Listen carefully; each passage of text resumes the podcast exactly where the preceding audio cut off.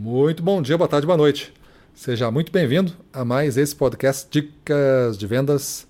Eu sou Gustavo Campos e falo para o canal Ressignificando Vendas. E no episódio de hoje, nós vamos dar continuidade ao, ao episódio de ontem, Vícios e Armadilhas. Essa seria a parte final do episódio. E eu vou comentar outros vícios e outras armadilhas que o vendedor incorre ao fazer aí a sua prestação de serviço.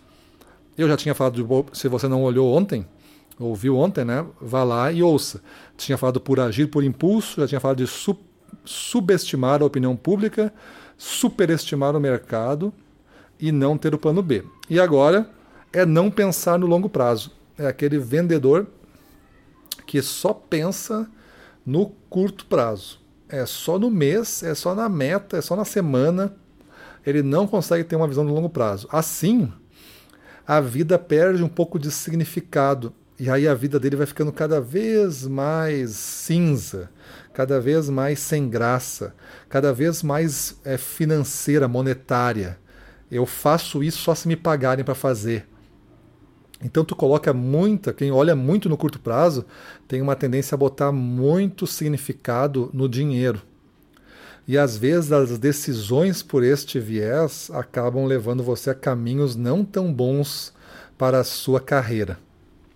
Então, muito cuidado em você não ter um pensamento de longo prazo, algum objetivo de longo prazo, uma reflexão sobre quem você vai ser no longo prazo.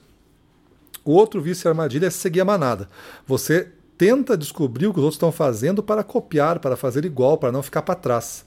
Tudo bem, é importante você estar tá mapeando a concorrência e tudo mais, mas é mais importante ainda você saber o que, que você faz para se diferenciar. Seguir a manada é certo que o jogo vai ser duro, vai ser de discussão de preço, de descontos, de comparações diretas.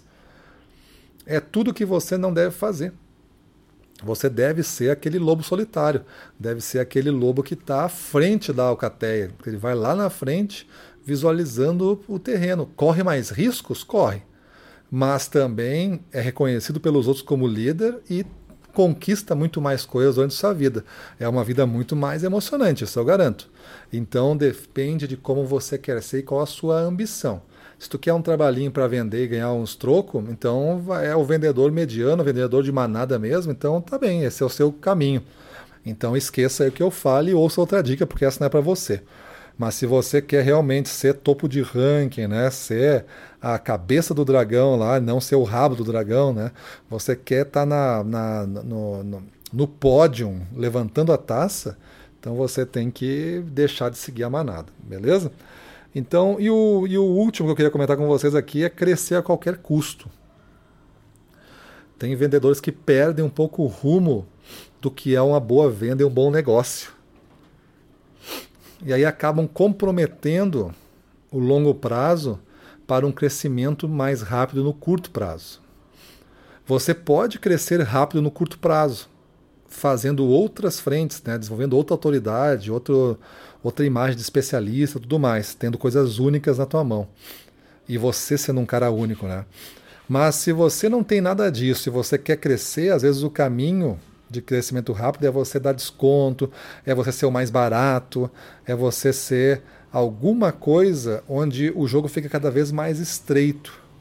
E o que era bom nesse semestre, daqui a pouco no próximo semestre já é condição básica, porque durante todo esse tempo o, o comprador ficou te usando como baliza, né?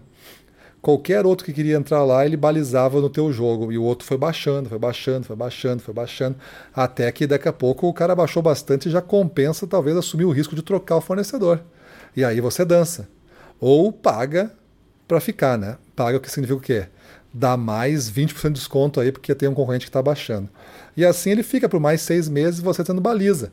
E no final você vai de novo pagar o, o tributo ali porque você não desenvolve a confiança, a credibilidade, você só trabalha em cima do preço, então você vai pagar um preço alto.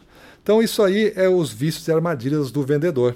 Né? Agir por impulso, subestimar a opinião dos outros, superestimar o mercado, não ter um plano B, não pensar no longo prazo, seguir a manada, crescer a qualquer custo. Algumas destas desses vícios armadilhas eu falei na dica de ontem, como eu comentei, tá? Então você tem que buscar na dica de ontem a explicação. Mas tendo as duas dicas, você é capaz de pegar o seu caderno de aprendizado e botar uma nota de 0 a 10 para cada uma destas sete, eu falei sete, né? Exatamente sete vícios e armadilhas. E ver se você, qualquer nota acima de 7 já é meio perigoso. Você já tem que tomar uma ação em cima aí para anular esse vício e armadilha. Beleza? Então é isso aí. Vamos para a rua na frente dos clientes, domínio total. Vamos para cima deles.